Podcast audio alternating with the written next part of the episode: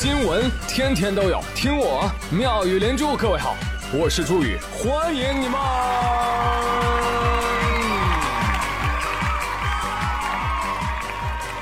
谢谢谢谢谢谢各位的收听啦！哎，话说这个社会啊，很奇妙啊，有人明骗，有人暗诈。来，再说个惯犯。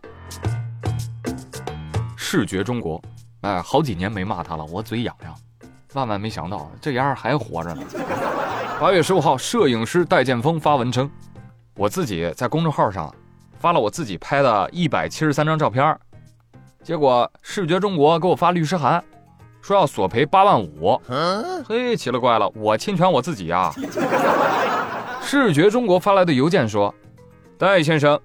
你可以支付每张三百块钱的费用购买我们的套餐，达成合作，或者支付每张五百元的价格，合计八点五万元达成和解。穷疯了吧你！博主就表示非常的震惊，他就想不明白啊，你视觉中国是怎么获得我拍的照片的？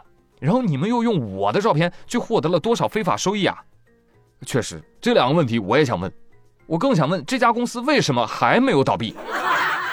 你们真的赶紧把总部搬到大韩民国吧，好不好？宇宙都是你们家的。你是只占便宜不吃亏呀！你 真的活久见，朋友们，第一次见李鬼找李逵维权的啊！哎，那我就很害怕呀，我就很害怕以后我发在网上的自拍照会不会版权归视觉中国所有？我起早贪黑长出来的这张老脸不属于我了吗？另外，原作者啊，我觉得你把这个事儿捅到网上呢，就非常的不合适。人家真的是辛辛苦苦帮你们收集证据，是吧？赔偿费用都帮你算好了，你把这事发网上，你为什么不去法院起诉呢？对不对？你反向起诉一下，不然你对不起人家这么哎辛苦的了，是的吧？哎，祝视觉中国早日倒闭啊！哎，倒闭之前先把中国那两个字给摘下去，行不行？我有点纳闷啊，这商标法里面对国字头没有什么限制的吗？啊，怎么什么阿猫阿狗都可以带国名的？懂的朋友可以说一下啊，真的是小机灵鬼了，好会赚钱的喽，两头吃是不是？啊，还有一个有这尿性的谁啊？知网，真乃卧龙凤雏是也。哎，知网和视觉中国这个盈利模式真的启发到我了。接下来我给大家讲一讲我的创业思路，哎，大家看看怎么样？这上周不是七夕节过去了吗？但你们有没有发现，就是今年？感觉这个七夕有点悄无声息，哎，就是恋爱变少了，空气都变好了啊，没有那个，呃，恋爱的酸腐味了啊。哎，今年的年轻人似乎不着急谈恋爱了，却忙着干嘛？骂醒恋爱脑啊！不是夸张，真事儿。据报道，有一些提供骂醒恋爱脑的服务的网店，月收入高达六七万呢。啊，好有钱！网店老板小陆就表示说。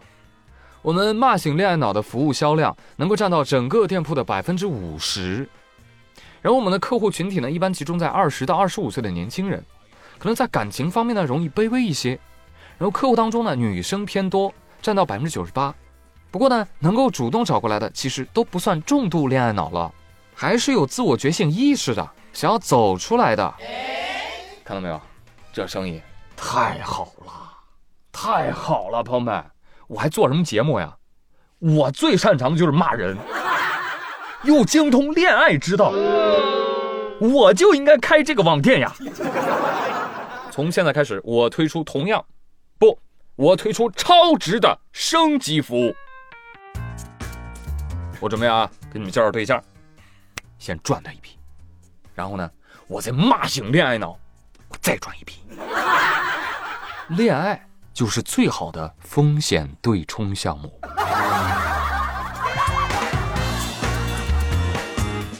来来，有没有人投资我？有，快快快快，欢迎合作，欢迎合作啊！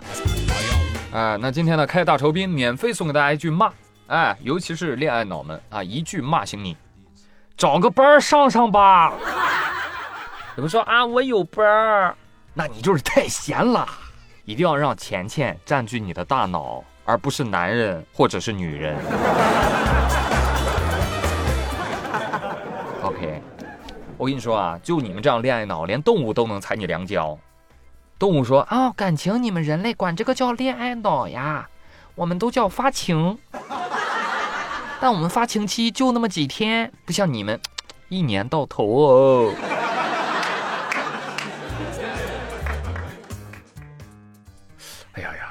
说的是不是太狠了呀？啊，不，还不够。有没有恋爱脑？来发出来，让我骂一骂。来。呃，然后提醒有想开骂醒公司的朋友一定要注意啊，就是别人花钱找你骂他不犯法，但别人花钱找你骂第三方，小心吃牢饭。嘿，最近湖南长沙民警依法处理了一名为他人提供代骂服务、网暴他人的违法人员。据悉，涉事男子李某东今年二十二岁，自二零二二年十月至今呢。他以一百块钱一天的价格帮客户在社交平台上对他人进行网络言语辱骂，那给他下单的人啊，理由也是五花八门，有的因为感情纠纷，有的因为玩游戏闹了矛盾，哎，总之形形色色。最后呢，他通过骂人获利近万元，已经被抓获拘留。再次推广一下我自己啊，朋友们有没有需要代骂的？选我，选我，选我！我啊。不需要一百，我只要五块钱我就为你冲锋陷阵。但是我跟你说，骂输了你得给我二十，算工伤。滚滚滚，滚滚滚！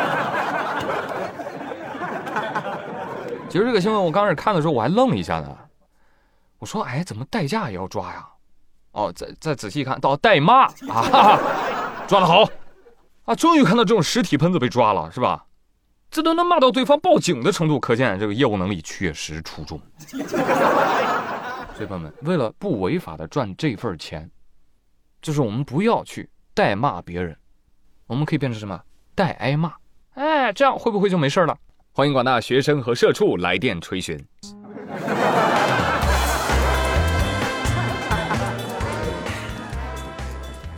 好了，今天宇哥新上啊，继续教大家正经赚钱的好生意啊，偷偷告诉你们几万人，开宠物医院挺赚钱的。最近上海啊，有一只狗狗吞下了数只玩具鸭，主人就带它去做手术。狗主人刘女士就说了：“平时呢，我买饮品的时候会送一些玩具小鸭子，我就会拿着小鸭子呢给狗狗玩。但是有一次我发现，哦，玩具怎么没有了呢？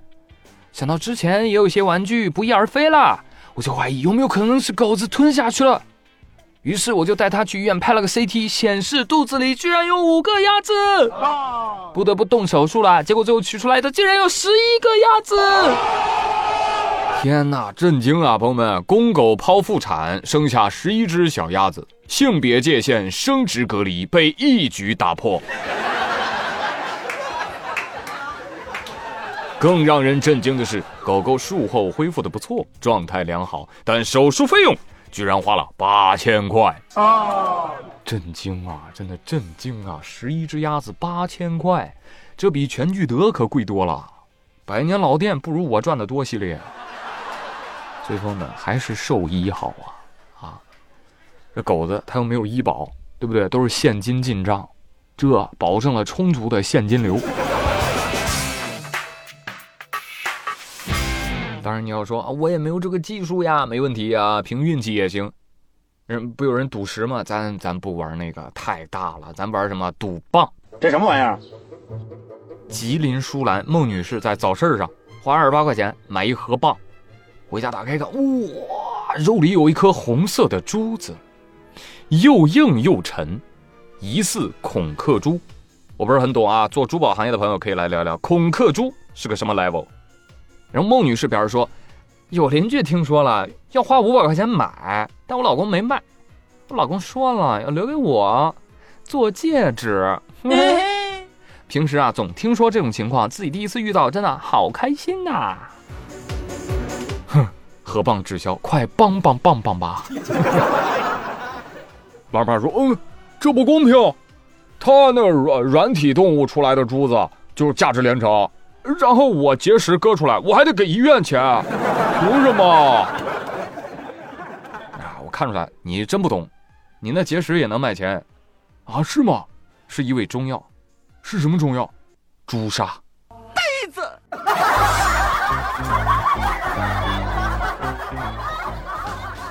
哎咱中国人啊就挺讲究那个什么吃啥补啥的对不对？对呀。就你以为这是中国人特有的吗？不是的。人类就这德行，生来就这样，有一种清澈的愚蠢。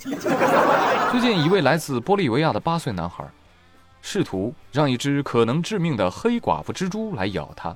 你看，这黑寡妇毒液进入到体内了，是不是也就能像蜘蛛侠一样，是不是拥有那样的超能力？但是，Oh my God，这个玩意儿比响尾蛇的毒都强十五倍。但是小朋友呢，就是无视这个危险，就让它咬。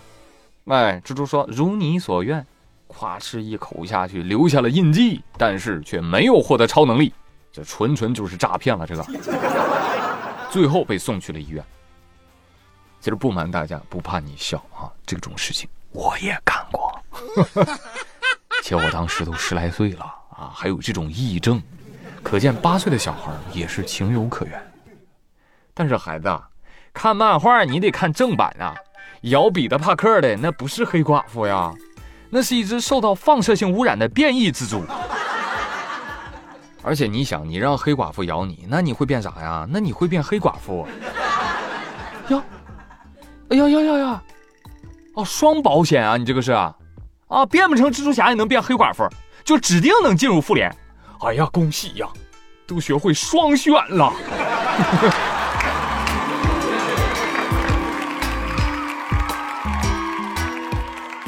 好了，朋友们，不要走开，接下来又到了激动人心的上榜时间。